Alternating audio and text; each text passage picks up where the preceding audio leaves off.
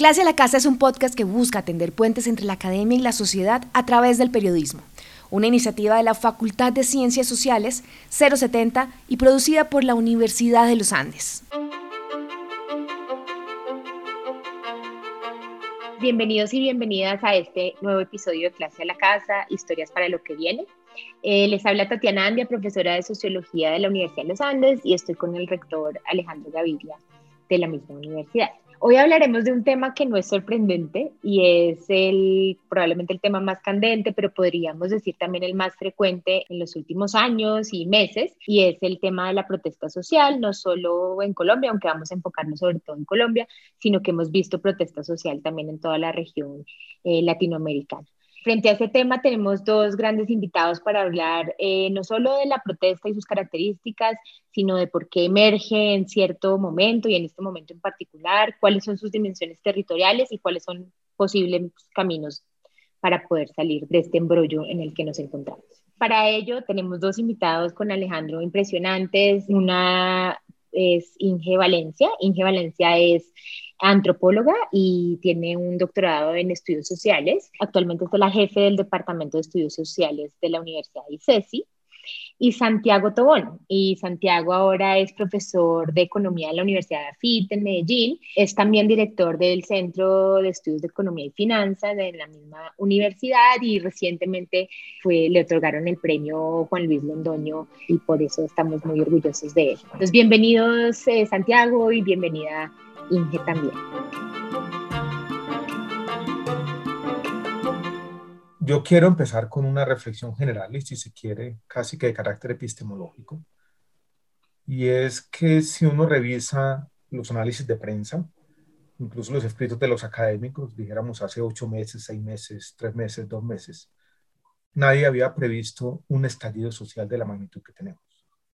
Yo mismo tengo que confesar que cuando fue el día de la primera marcha, ese 28 de abril. Yo esperé que esto iba a tener alguna dimensión, que probablemente jóvenes iban a salir, pero no fuimos capaces de imaginarnos esta dinámica, que tiene un montón de factores y causas eh, de mucha naturaleza, que yo creo que tienen que, mucho que ver con un sentido profundo de exclusión en muchos jóvenes, pero que tiene una gran heterogeneidad y algunas dinámicas regionales que no pueden generalizarse. Yo quisiera Inge o a Santiago hacerles una primera pregunta al respecto. Ahora en retrospectiva, un mes después, casi un mes después. ¿Qué opinan ustedes un poco como de las principales causas? ¿Por qué esto pasó? Y pasó de manera tan inesperada para cualquier científico social, o por lo menos esa es mi opinión. Yo creo que sí nos cogió como de improviso, pues venía algo del 21 de noviembre del 2019, creo que ahí vimos una pues una manifestación alrededor de la movilización social, como, como la vemos muchos, un poco inédita porque muestra pues unos repertorios distintos, digamos, creo que eh, lo que vimos en ese 21 de noviembre fue como muy diversas eh, posturas, reivindicaciones, personas que se unían alrededor del, de un descontento muy, muy grande. Creo que no solamente atañe pues al, al gobierno actual, sino una cosa pues muy, muy estructural que quedó interrumpida por la pandemia. Creo que lo que está pasando hoy no lo podemos leer sin la pandemia, por lo que ha significado, digamos, ese, ese paréntesis, pero en ese paréntesis creo que el empobrecimiento tiene muchísimo que ver para, para entender lo que pasó. Creo que las cifras que justo dio el DANE esa semana antes del 28 fueron una chispa, fueron un, una muestra de lo que se veía venir y pues bueno, ustedes saben, yo estoy en ICESI, en Cali. Para el caso de Cali, nosotros tenemos una situación de empobrecimiento alarmante de la ciudad. En este momento, más del 50% de la población, o sea, casi un millón doscientas personas está en situación de, de pobreza monetaria y de pobreza extrema, que es eh, pues alarmante. Entonces, creo que el, el, descontento que ya se venía con, con la pandemia nos, nos hicieron ver lo que venía el 28 y pues a eso yo sumaría, creo que lo vamos a poder hablar un poco más adelante, eh, la respuesta que se da de parte del, del, gobierno nacional un poco alrededor de esas intervenciones, digamos, de la fuerza desmedida que tienen las intervenciones militares, creo que suman para, para, tener la situación que estamos viviendo hoy, casi 15 días del, del, paro y bueno, en particular creo que para Cali y para suroccidente tenemos, hemos tenido pues unas manifestaciones de, de, violencia muy escalada, una situación muy complicada con relación al, al orden público que también nos muestra unas respuestas que desafortunadamente no hemos encontrado del, del, gobierno nacional. Pues yo le voy a dejar ahí para, para no hacer una intervención muy, muy larga. Gracias, Inge. Entonces yo veo, es, es un sentido de exclusión que venía desde el 2019. Un paréntesis en la protesta, pero no un paréntesis en sentido estricto porque fue un gran empobrecimiento, sobre todo en áreas urbanas, y una respuesta estatal, tanto a las protestas como a los problemas más estructurales del crimen organizado en el suroccidente. Son como las tres causas que tú identificas. Yo concuerdo plenamente, Santiago. ¿Tú tienes una visión distinta desde Medellín hay alguna cosa adicional? Bien, no, yo creo, eh, Alejandro y Inge y todos, eh, que tal vez para complementar un poco lo que, lo que mencionaba Inge, yo pienso como en, tres, como en tres niveles de circunstancias que llevaron a lo que nos tiene hoy acá.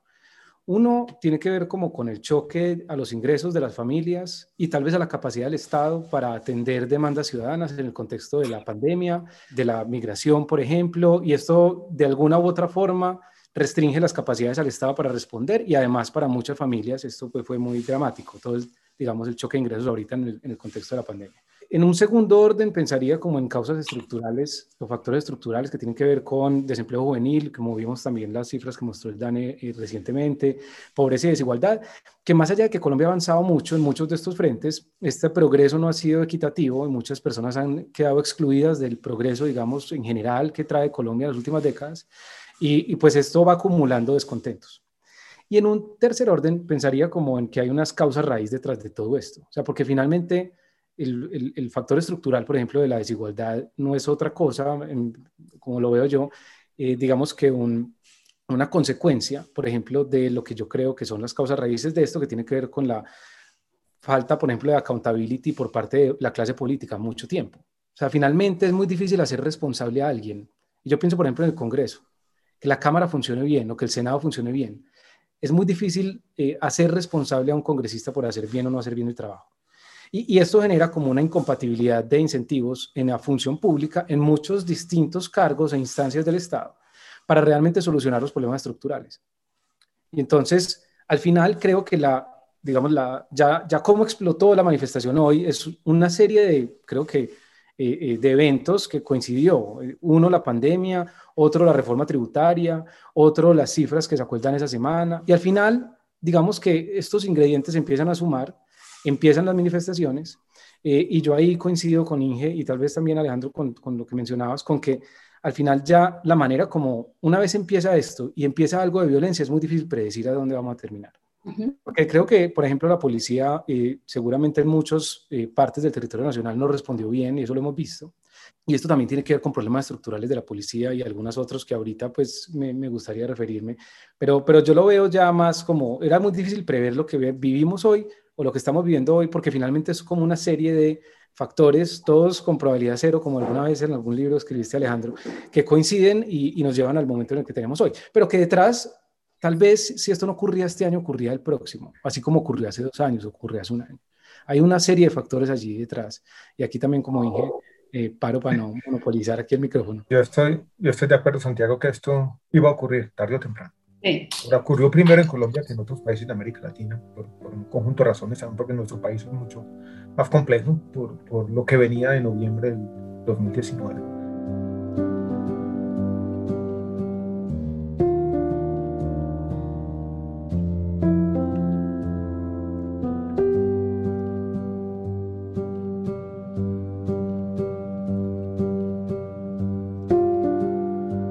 Tatiana, ¿tú quieres?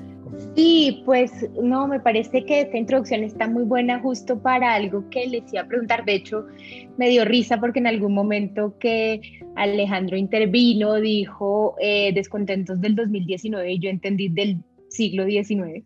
Eh, y, eso se relaciona con la pregunta que les quería hacer, porque yo creo que hay como dos temporalidades interesantes en las respuestas que ustedes nos han dado eh, y que me gustaría como explorar más a profundidad. Una es, y, y, se relaciona con ese concepto que se usa tanto en historia, en sociología histórica y en economía también, en institucionalismo probablemente Inge dirá que en antropología también, que es esa idea de la dependencia de trayectoria, como esa inercia de la historia que nos va llevando como por un camino y no hay, hay poco que podemos hacer.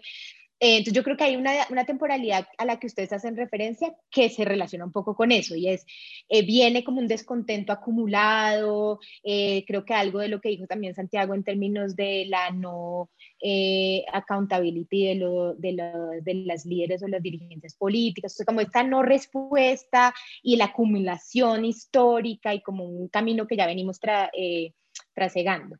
Eh, pero luego hay otra que me parece también interesante y es esta idea de, y es impredecible eh, un poco lo que va a pasar una vez estalla, porque hay como esta idea también de la, de la secuencia de los eventos inmediatos de la protesta, que es un poquito incontrolable, ¿no? Como esta idea de eh, iba a suceder, pero la, la, tormenta perfecta de la reforma tributaria y una cantidad de cosas y la forma en la que se ha dado la secuencia de eventos de estos días que también sugiere que eso tiene como su propia inercia, ¿cierto? Entonces, como dos inercias, una grande temporal y una como un poco más cotidiana, diaria, día tras día, eh, también de esta interacción no necesariamente exitosa entre la respuesta de la fuerza pública y el gobierno a las protestas.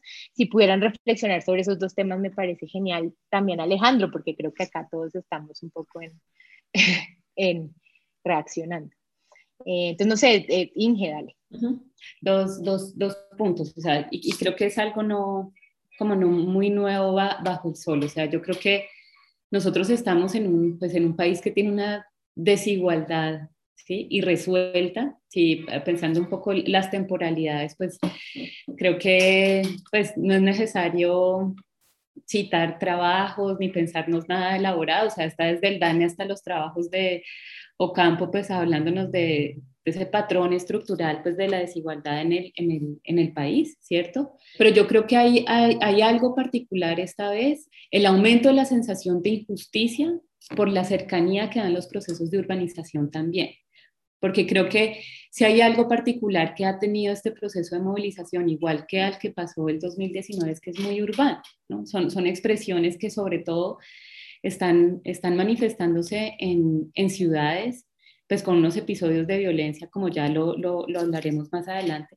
Pero creo que la, no, no, podemos desestimar la importancia de los procesos de urbanización. Y creo que pues urbanización, desigualdad, lo está viviendo, es un, digamos, como un cóctel explosivo que tiene América Latina y que nos ha mostrado pues, lo que ha pasado en Chile, en Brasil, en, Bolivia. Y ahí yo creo que pues pensando un, poco la, la, pregunta que, que, hacías, creo que hay unas cosas que como de larga duración, pero que se juntan con, con nuevos fenómenos que, que, nos van mostrando como la particularidad de lo que estamos viviendo hoy. A eso hay que sumar también pues toda esta nueva lectura que se está haciendo sobre cómo entender esas reivindicaciones tan distintas, tan heterogéneas, que suma individualidades, que no son los mismos repertorios pues, de, los movimientos sociales de los años 70, 80, incluso 90. Sí, pues creo que aquí todos, tanto en Bogotá como en Medellín, aquí en Cali, hemos visto pues expresiones muy diversas. Puede haber organizaciones sociales, barriales, cívicas, estudiantiles, pero también se suma un montón de personas que no tienen pertenencia a algo, sino que tienen una sensación de injusticia compartida, que creo que eso es importante mirar. Entonces, eso es, eso es lo primero, como lo nuevo y, lo, y las cosas más estructurales. Y pensando como pues esta idea de las, de las trayectorias, un poco el, path dependence que, que, hablábamos un, un, poco hoy, creo que lo que está sucediendo hoy también está marcado en una perspectiva pues muy coyuntural por lo que han sido las decisiones de este gobierno.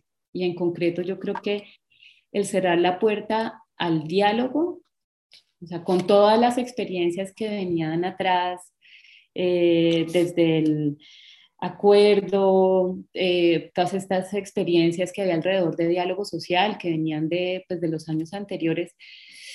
Creo que ha sido muy, muy lamentable la decisión de, de cerrar la puerta al diálogo, que ahí lo podemos pues, revisar más, más adelante, lo que ha significado en términos de los canales de comunicación que abre o cierra el gobierno, cómo se presenta la figura del presidente. Por ejemplo, aquí en Cali fue pues muy lamentable que se, la, la, autoridad local, o sea, el alcalde de la ciudad, la gobernadora, eh, incluso el vocero del Centro Democrático aquí en el Valle le pidió al Duque que, que viniera y el presidente no quiso, lo hizo, hasta, lo hizo hasta hace una semana en horas de la madrugada y creo que eso lastimó muchísimo como la confianza y los puentes de diálogo institucional.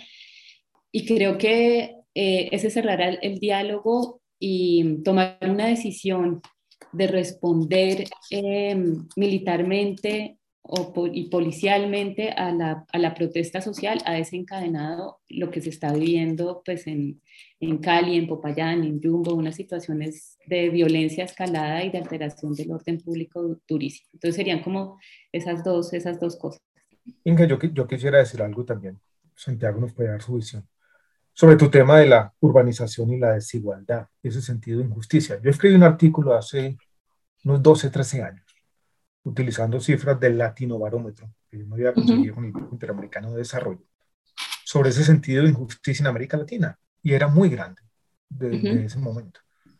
Un sentido de rechazo a lo que uno podría llamar los resultados de mercado, o sea, cómo le iba a la gente en la vida.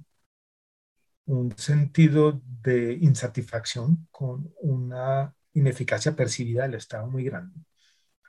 Y yo pensé en su momento, lo creo que no lo puse así en las conclusiones, es por qué esto no se refleja en la calle. O sea, porque esto que aparece en los datos coincide con cierta tranquilidad social, porque no veíamos, no veíamos en su momento manifestaciones de esta dimensión en América Latina. Y ahí es donde quiero yo introducir una, una variable, y es la tecnología, las redes sociales y los teléfonos celulares, que resuelven, en mi opinión, un problema de coordinación, que transmiten información verdadera, falsa, de todo tipo, y que yo creo que le ha imprimido a todo este sentido exacerbado de injusticia una nueva fuerza y un nuevo poder. Y para bien y para mal, yo creo que las democracias van a operar de aquí para adelante, sobre todo en contextos sociales tan complejos como los nuestros, con mucha mayor vulnerabilidad. Entonces yo creo que estamos entrando por la tecnología a un nuevo momento mucho más difícil. No, sé qué opinan. Estoy de acuerdo con lo que planteas, Alejandro. Yo creo que hay, digamos, muchas, muchos factores que hacen que hoy esto se manifieste de manera diferente. Uno creo que es, creo que es ese, eh, y lo hace para bien o para mal, porque permite coordinarse pues, en uno o en otro equilibrio eh, verdadero o, o, sin ser verdadero. Eh, y, y yo le agregaría tal vez como a esta idea de que estamos metidos en una trayectoria que nos tiene hoy acá y que eventualmente puede seguirse repitiendo como dos dimensiones, dos dimensiones adicionales. Una tiene que ver, y esto es cercano a lo que, a lo que mencionabas Alejandro, de, de cómo los ciudadanos percibimos esto. Una de estas es cómo se resuelve el problema. O sea, al final, digamos que como, si pensamos como en teoría de juegos, ahí está el Estado por un lado, o el gobierno, y por el otro lado están los ciudadanos o la sociedad que está inconforme con cierto tipo de resultados. Eh, y en principio uno espera que cuando hay un problema aquí de acuerdo entre estas dos partes, pues entre una interacción de la cual salga una respuesta que tal vez nos deje en una, digamos, mejor posición como sociedad. El problema es que la manera como esto se desarrolla no es así. La manera como esto se desarrolla es que el gobierno tiene unos incentivos fundamentalmente para resolver el, para apagar el incendio en el corto plazo, ¿cierto? Porque eso es lo que no puede permitir el gobierno que salga de control hoy. Entonces, todos sus incentivos están alineados para responder o dar una respuesta pronta y rápida a quienes tienen capacidad de mitigar la protesta social o, de reducir, digamos, el, volumen en el que está. Y por el lado de, digamos, la sociedad, que hace parte de esta negociación, realmente no negocia la sociedad, sino como una élite de la manifestación, que no necesariamente eh, defiende los intereses de todos los marchantes o de todos los quienes están protestando, sino que muchas veces eh, fundamentalmente está enfocado como en, podríamos llamarlo rent-seeking, de tratar de ver cómo para sus propios representados termina resuelto el problema. Y entonces esto vuelve y se repite. Yo creo que esta, esta negociación, como se está dando hoy y como se ha dado en otros momentos, no, no tiende a solucionar el problema de largo plazo, sino que tiende a perpetuar, digamos, las formas de resolución de este tipo de problemas y al no resolver los problemas estructurales o, los motivantes, digamos, motivadores eh, fundamentales de la, de la, del descontento, pues vuelve, digamos, y se repite. Entonces yo ahí diría como una especie de path dependence sobre los mecanismos de negociación y resolución de estos problemas, que creo que la tecnología y otros, digamos, contextos nuevos pueden romper y proponer, digamos, cambios distintos. Yo creo que hoy son más accountable tanto los líderes del paro como los líderes del gobierno que están haciendo parte de la negociación en función de, digamos, el mayor acceso a información. Y una de, digamos, este path dependence, eh, creo que tiene que ver, por ejemplo, con organizaciones como la policía, ¿sí? Eh, y es que nosotros hoy, yo siento que estamos pagando las consecuencias de una serie de decisiones de los cuales también es muy difícil encontrar responsables. Y aquí yo pienso mucho en reformas que hay que hacer a la policía. Creo que hay que hacer muchas cosas internas. Por ejemplo, creo que obviamente eh, la manera como se enfrenta la manifestación hay que repensarla. El uso de la violencia, el uso de otro tipo de armas no letales y demás hay que repensarlo. Pero por el otro lado, la policía también es como víctima, diría yo, de, y esto pues no es con el ánimo ni mucho menos de salvarle su responsabilidad, porque creo que es responsable también de esto, pero es víctima de una serie de circunstancias que rodean sus acciones. Y aquí a qué me voy a hacer referencia para no darle muchas vueltas al argumento, es que, por ejemplo, siempre que te dice, bueno, el plan 10.000 o el plan 15.000 o el plan 20.000, y es que, ¿qué pasa si la Universidad de los Andes sale mañana a contratar 400 profesores, o ICES y UEAFIT? Terminamos contratando mal, inevitablemente, porque no hay tanta oferta laboral para eso. Entonces, por, la policía es víctima de este tipo de circunstancias institucionalmente cada 5 o 10 años. Y las consecuencias de esto se pagan después. El día en que un policía toma una decisión mala, usa excesivamente la violencia, a pesar de haber sido entrenado, pero es que resulta que ni siquiera haber pasado el proceso de selección. Y esto es, digamos, un factor en el cual también terminamos dependiendo de estas circunstancias. Y, y, el, y el último que tiene que ver con la policía también tiene que ver con que hay como un, digamos, mi lectura es que hay como un mercado de servicios policiales que hay una oferta y una demanda. Entonces, demandamos muchos servicios. La policía es como un árbol de Navidad, basta para cuidar un partido nacional millonarios, 800 policías en el estadio y el resto de la ciudad abandonada. Y en el contexto de, por ejemplo, una política criminal muy desarticulada, llegan nuevas demandas para hacer capturas, los policías van y capturan, a las estaciones de policía no les cabe una persona más. Una persona se enferma en una estación de policía y terminan los policías cuidándolo en la clínica una semana porque aquí no hay IMPEC, no hay nada más que soporte y, es natural que una institución que está bajo esas circunstancias después termine cometiendo errores.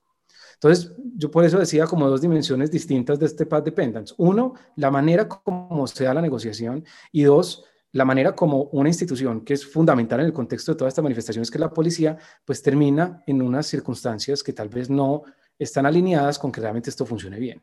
Tatiana, yo quiero por los oyentes hacer una pequeña definición porque nosotros estamos hablando un poquito de path dependence, pero muchos que nos oyen de, prontamente, de pronto, muchos quizás, perdón, no saben qué es eso. Entonces nosotros hablamos de esa eh, dependencia de la trayectoria path dependence cuando no son tanto las condiciones subyacentes, unas causas estructurales, sino la trayectoria misma, la sumatoria de contingencias, que incluye accidentes históricos, quienes determinan el resultado final sea, la forma como se sucedieron los acontecimientos termina marcando cuál es el resultado, más que la preexistencia o la existencia de unas causas muy profundas.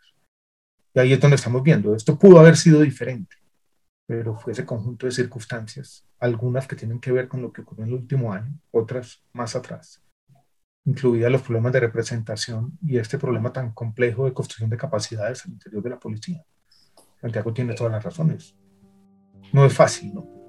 Y no hay probablemente un entrenamiento eh, idóneo en la fuerza pública.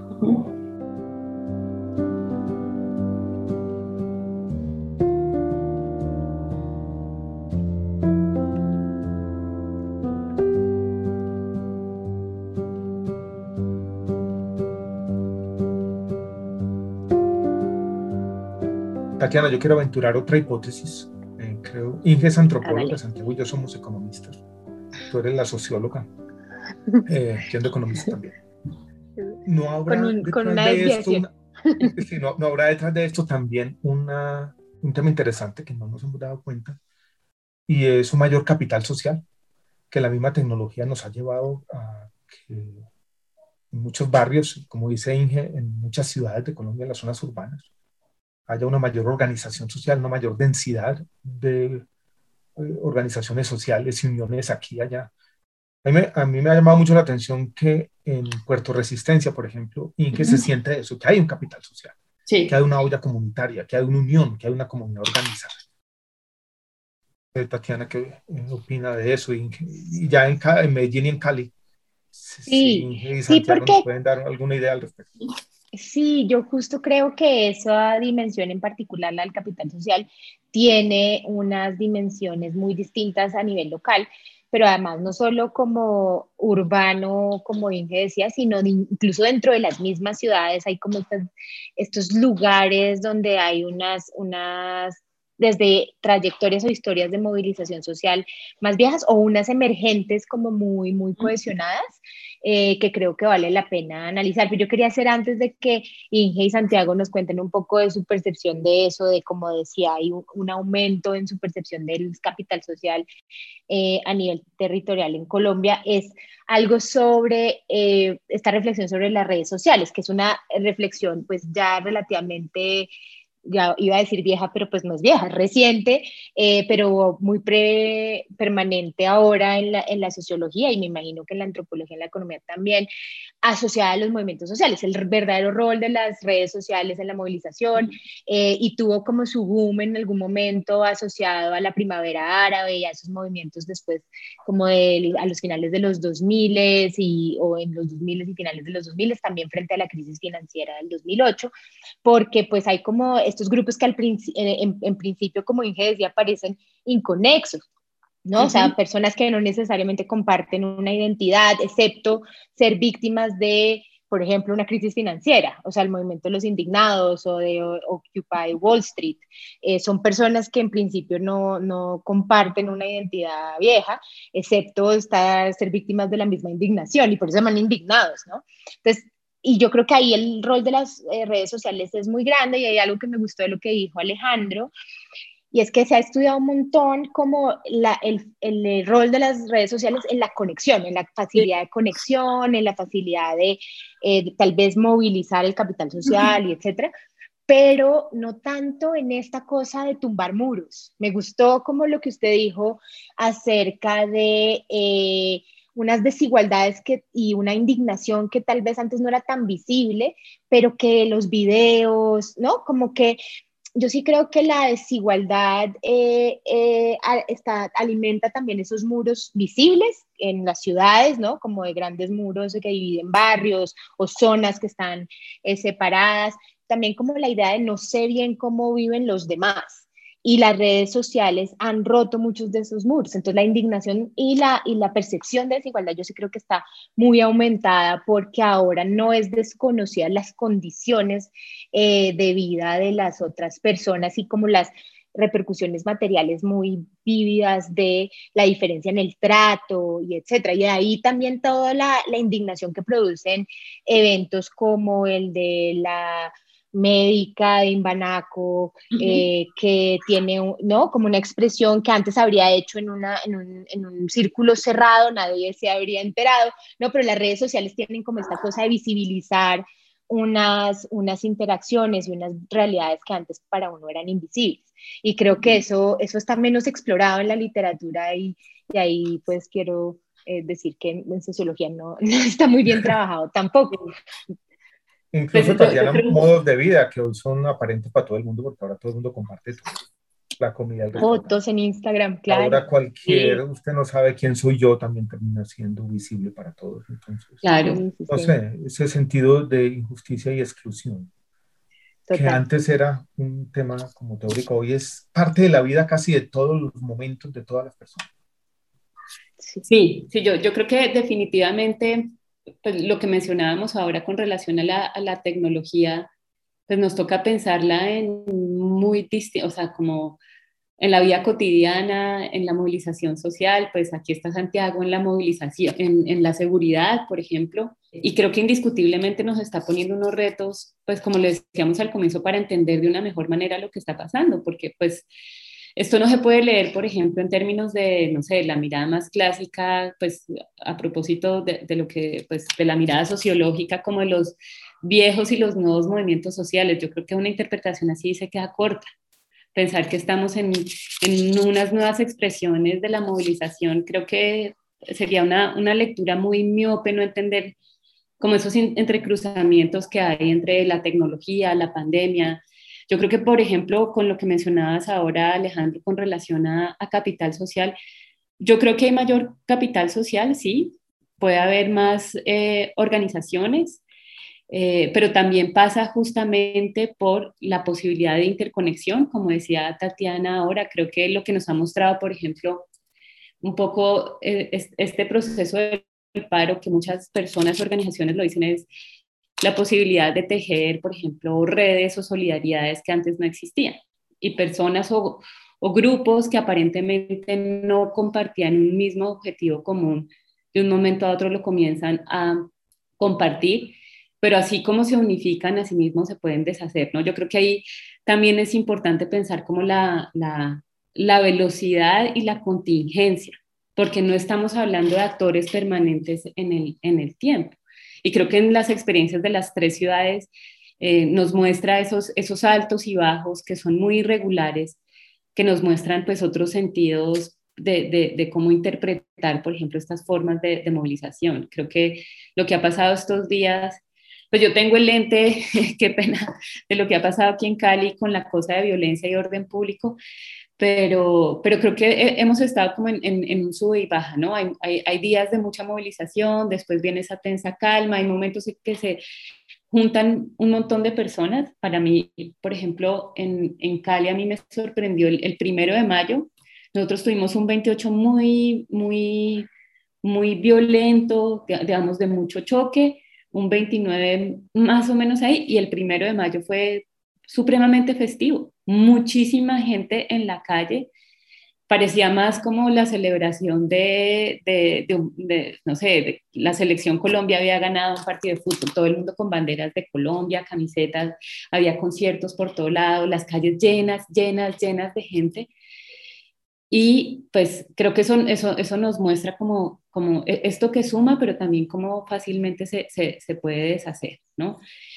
Y yo creo que coincido con Tatiana, creo que estos nuevos repertorios que nos, dan, que nos dan las redes nos muestran mayor interconexión, mayor participación, pero creo que no es solamente pensarnos esa, esa, esa relación de la comunicación como de la vida eh, online que tiene implicaciones en la offline, como conectémonos para movilizarnos y encontrarnos, sino también creo que aquí es importante ver en que el espacio virtual se disputa, ¿sí?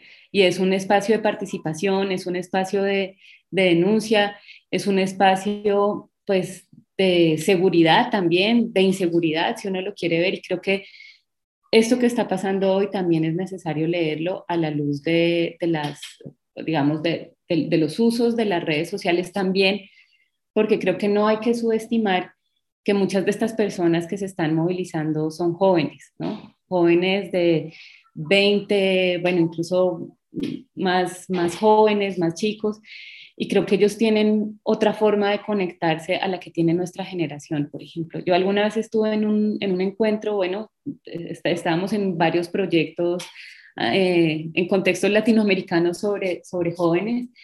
Y me acuerdo que había una investigadora brasilera que trabaja con, con, con jóvenes, con pandillas, con violencia policial, y decía ya que, que a ella le impactaba el deseo de muchos de estos jóvenes que incluso eran amenazados por figurar públicamente en las redes. Que ella decía, bueno, pues yo vengo en una experiencia más ochentera, noventera, donde se cuidaba la identidad, sí, el anonimato, porque está amenazado, y aquí era una cosa como, yo pongo mis mensajes en las redes, las hago públicas, yo quiero aparecer, que creo que eso, esa relación juventud con las redes y esta cosa de la, como la presencia, el protagonismo en redes, no, no lo podemos subestimar y sobre todo, pues, redes, protesta, seguridad, creo que también es un asunto muy, muy importante a, a, a pensar ese vínculo muy interesante, Inge, Las redes protesta, eh, seguridad, incluso la civilización del espectáculo que permea hoy todas las manifestaciones públicas, para bien y para mal.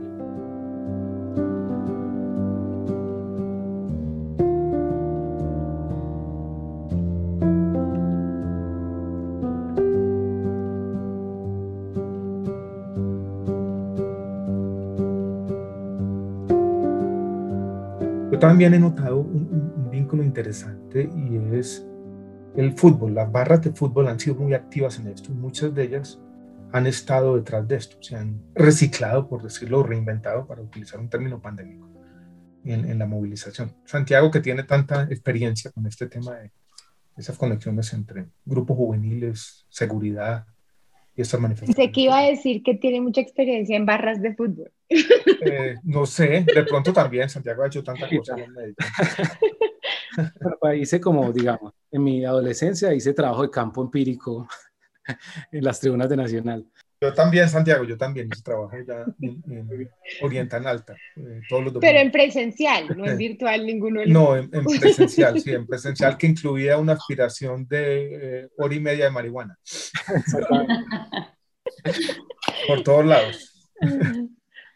Eh, nosotros ah, le hemos tratado, digamos, yo creo que aquí en el contexto de, de esta conversación sobre capital social, tecnología y, por ejemplo, grupos organizados violentos, hay varios elementos que son importantes. Uno, y tal vez como para referirme y complementar lo que mencionaba Inge, ahorita también, Inge, ahorita también eh, Alejandro, es que yo creo que la tecnología, digamos, en el contexto del capital social, es como un multiplicador que puede ser positivo en ciertos aspectos y puede ser un riesgo, digamos, en otros. Eh, positivo porque creo que le ayuda a la gente a encontrar un propósito común más fácil, por ejemplo. Y todo esto son como eh, primeros pasos para la construcción de capital social. Eh, también creo que permite, incluso cuando el acceso a la tecnología es desigual, eh, muchos jóvenes que participan, digamos, de las preocupaciones pueden darle voz a quienes no tienen voz o quienes no tienen acceso a la tecnología. Entonces, al final hay muchos, digamos, aspectos importantes. Y riesgos por el lado, uno, de que efectivamente esta necesidad tal vez de figurar, eh, que termina convirtiéndose como en sesgos comportamentales, puede funcionar para bien o para mal. O sea, puede, puede terminar en más violencia, por ejemplo, porque entonces el uso de la violencia en algún contexto puede facilitarme estar de primero, digamos, en el titular.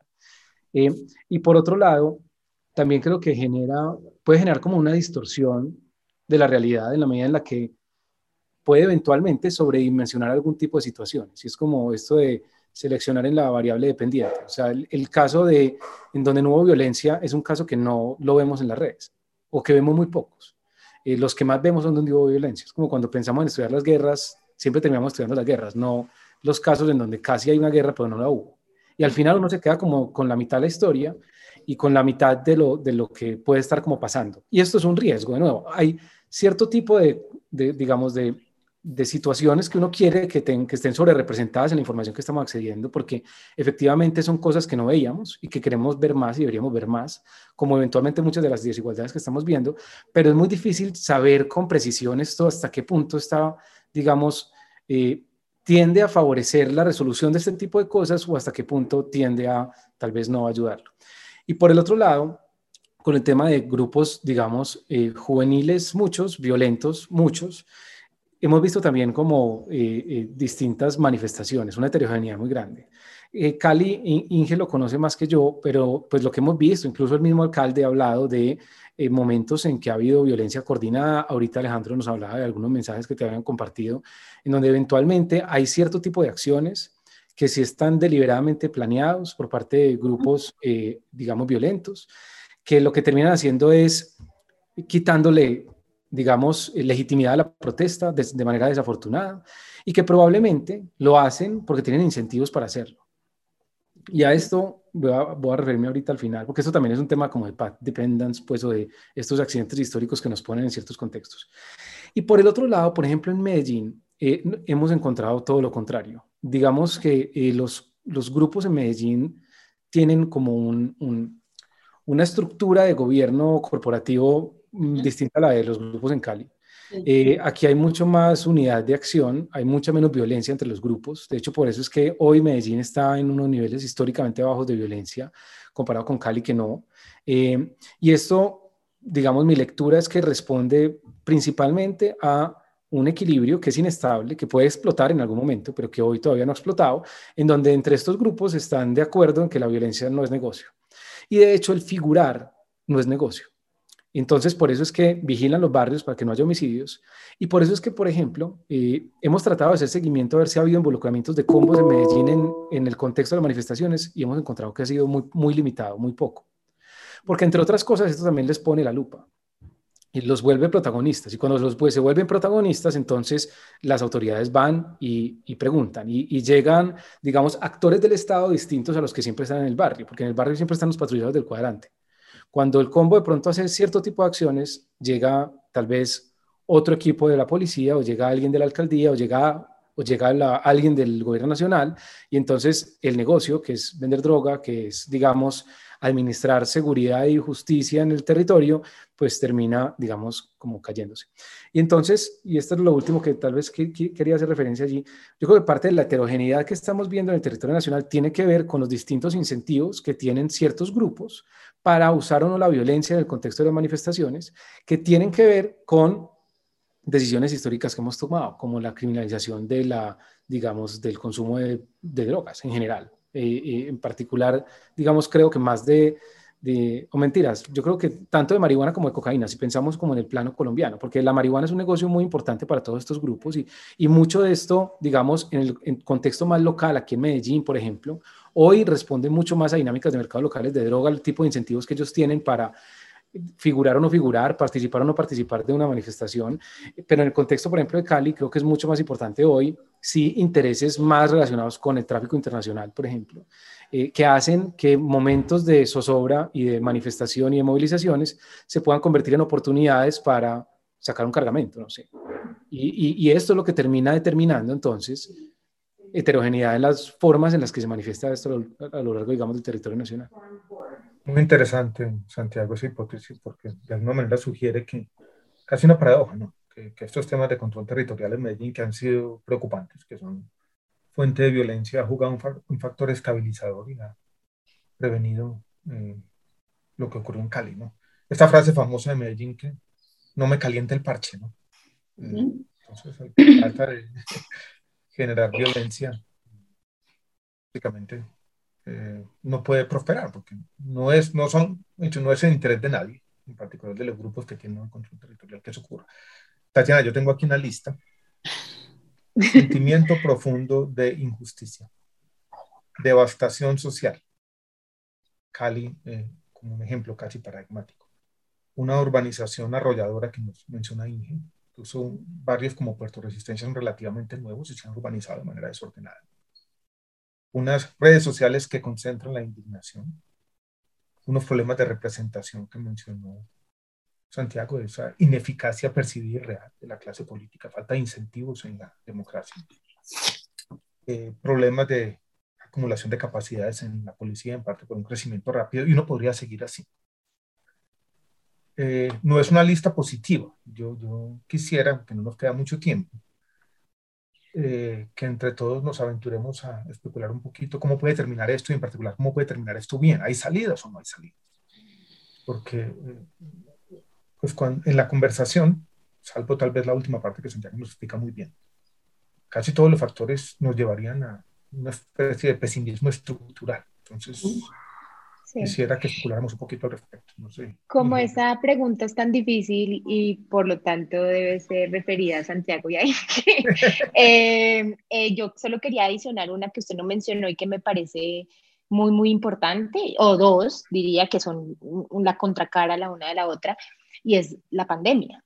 O sea, como esto en un contexto de una pandemia y que las protestas, la, la, contracara de la pandemia, en mi opinión, que las protestas sean de jóvenes, de jóvenes tan jóvenes, porque yo sí creo que hay un componente, y creo que Alejandro y yo planeando este episodio lo discutíamos, hay un componente de jóvenes marchantes, particularmente jóvenes, que creo que no sería explicable en gran medida si no fuera porque en su mayoría están por fuera del sistema escolar, en gran medida por nuestras medidas eh, frente a la pandemia. Entonces, yo sí y, y porque el futuro se ve pues no tan claro, por no decir no necesariamente eh, florido.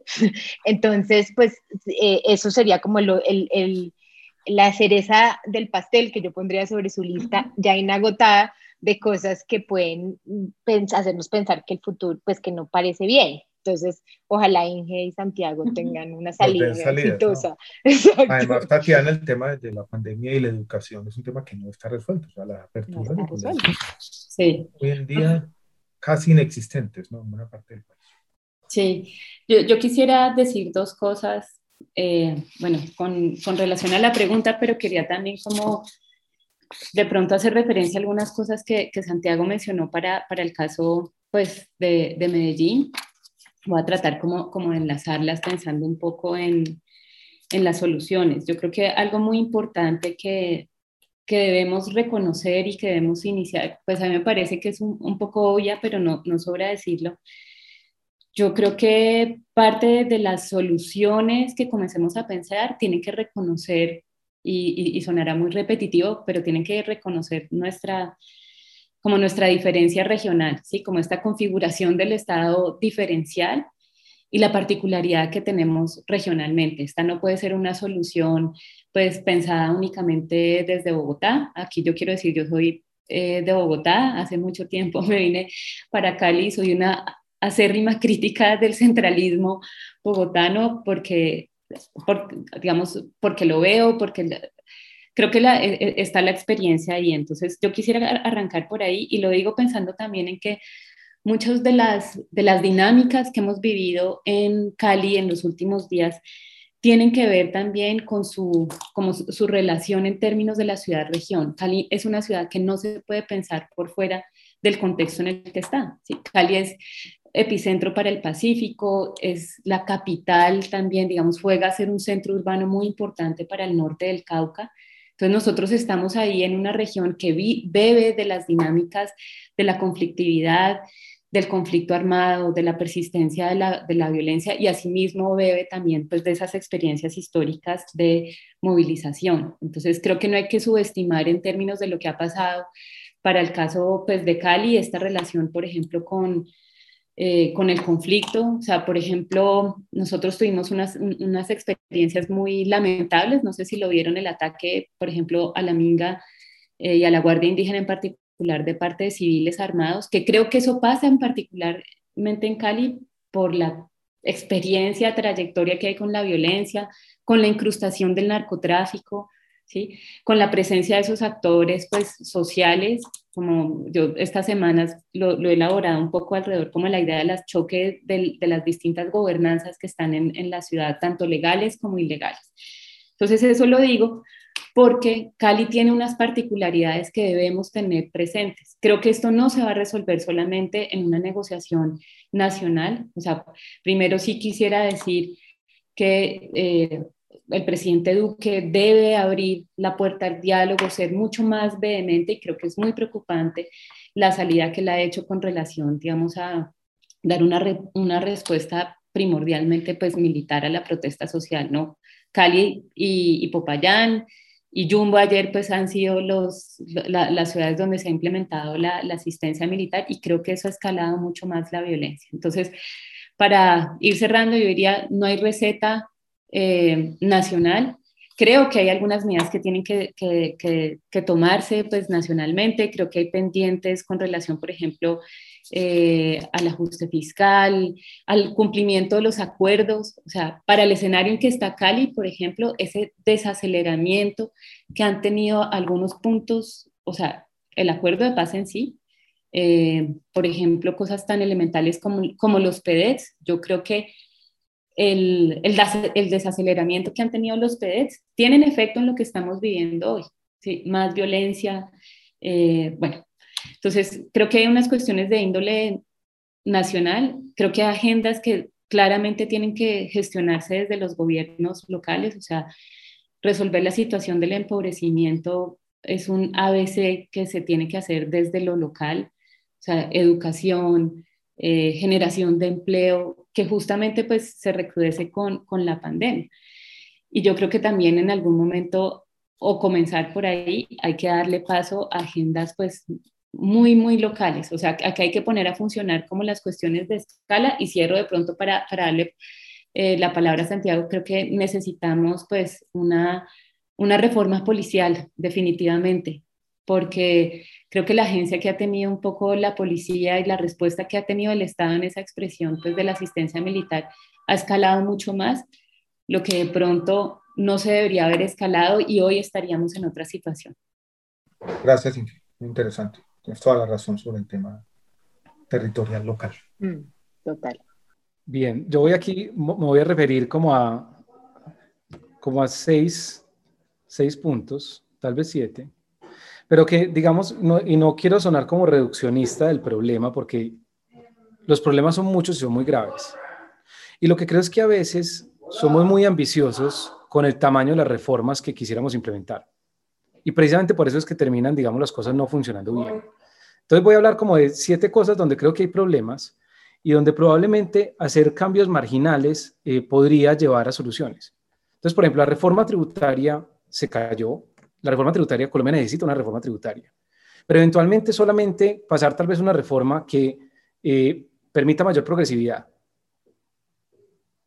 Podría, por ejemplo, ser viable, podría aumentar el recaudo y podría por lo menos mandar un mensaje de que primero, digamos, sea, se, va a empezar por, digamos, grabar a las personas de mayores ingresos, los dividendos y demás, antes que cualquier otro tipo de consideración. Y probablemente eso es una reforma incompleta, quisiéramos una cosa más sofisticada mejor, pero es que una cosa más sofisticada mejor en el contexto en el que estamos tal vez no es viable. Entonces es pensar, yo creo que en los grandes temas, reformas marginales, no, no estructurales. Mayor progresividad en la tributación. En el tema, por ejemplo, laboral, yo creo que facilitar la contratación de jóvenes. El tema del desempleo juvenil es dramático. Eh, y aquí hay que pensar en distintas formas de flexibilización o de acceso al empleo formal por parte de jóvenes, que tal vez no necesitamos algo demasiado sofisticado, pero sí algo tal vez sencillo, por ejemplo, relacionado con eh, eh, costos salariales no laborales o con otro tipo de elementos que permitan facilitar la entrada de un joven al trabajo. Con el tema pensional, por ejemplo, también hay muchos problemas con el tema pensional. Uno de los más graves tiene que ver con lo tributario y son los subsidios a las pensiones de alto valor.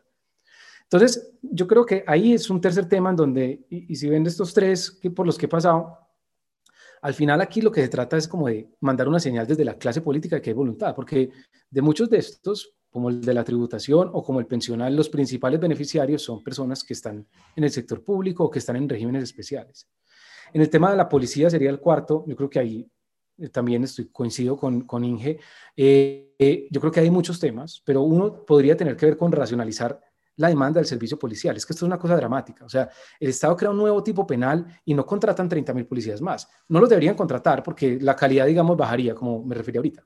Pero, pero nadie ni siquiera hace un análisis de cuántos policías más vamos a necesitar. Y el sistema está absolutamente saturado.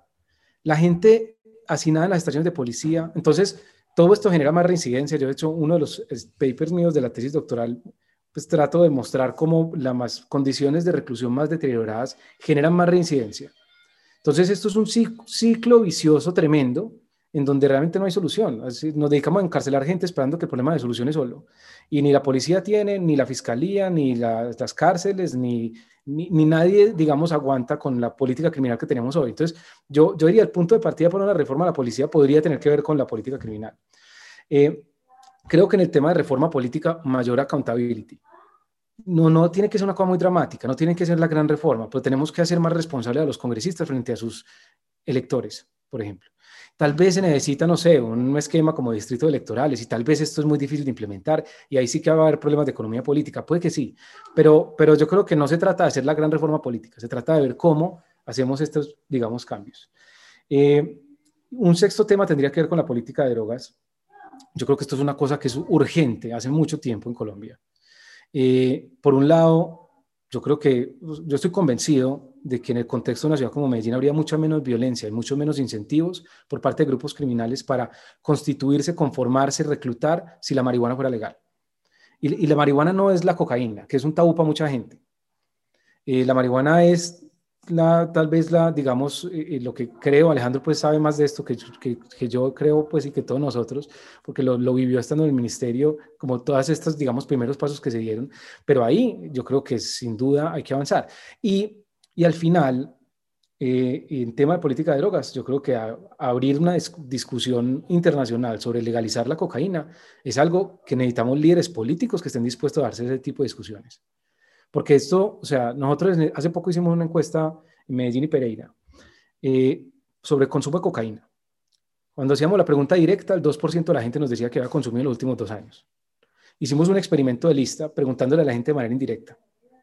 Y con ese experimento de lista, el 20% de las personas, es, digamos, nuestra lectura, obviamente esto tiene un intervalo de confianza muy grandes, pero el 20% de las personas es nuestro mejor estimado de cuánta gente había consumido cocaína en los últimos dos años.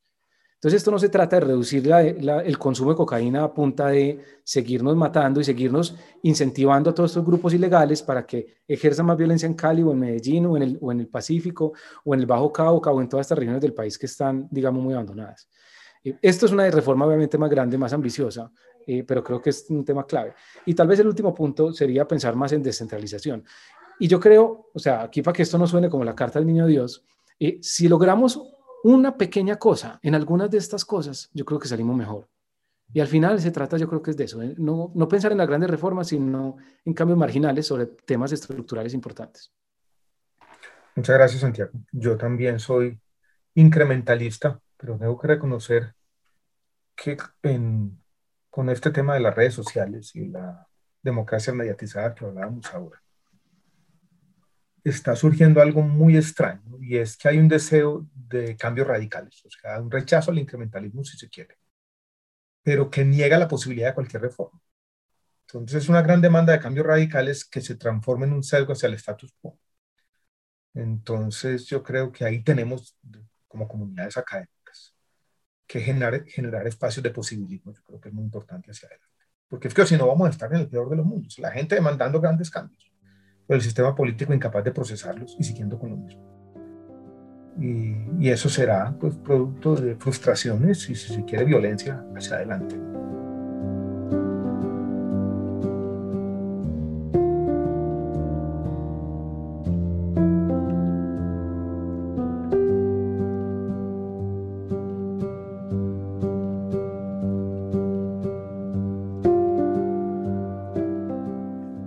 Sé, Tatiana, si tú quieres terminar, yo creo que ya.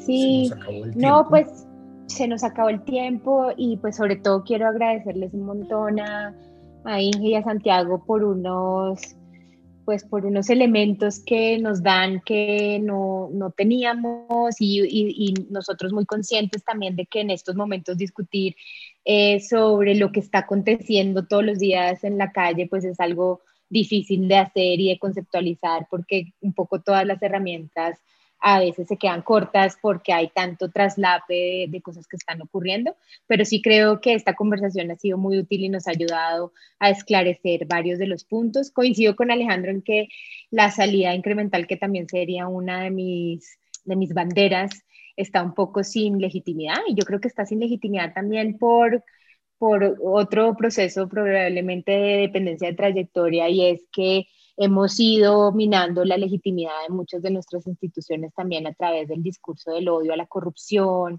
y etcétera, que hace que quienes proponen, yo creo que ya ni siquiera es el incrementalismo per se lo que está ilegítimo, sino que quienes lo podrían eh, sacar adelante son considerados líderes que, pues, que no tienen eh, legitimidad por esa vía. Entonces, creo que ahí hay como un vacío que está muy interesante, que tampoco creo que lo llenaría un único líder social.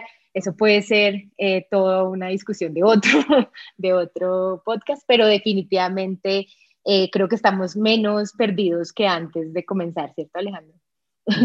Sí, sí, yo también creo. Yo quiero darle las gracias también a Santiago Yankee por darnos algunas luces y por con su investigación, con su trabajo, con, estudiantes y desde las regiones, eh, ayudar a que ese path dependence, que esa trayectoria hacia adelante, sea un poquito mejor para nuestro país y sobre todo para nuestras comunidades más vulnerables. La verdad, muchas gracias por su trabajo académico que enaltece un poco a quienes trabajamos en las universidades. Quiero agradecer. Muchas gracias a ustedes por la, por la invitación y yo creo que estos diálogos, pues yo sé que suena la, la palabra de moda estos días es diálogo, desescalamiento, pero lo necesitamos.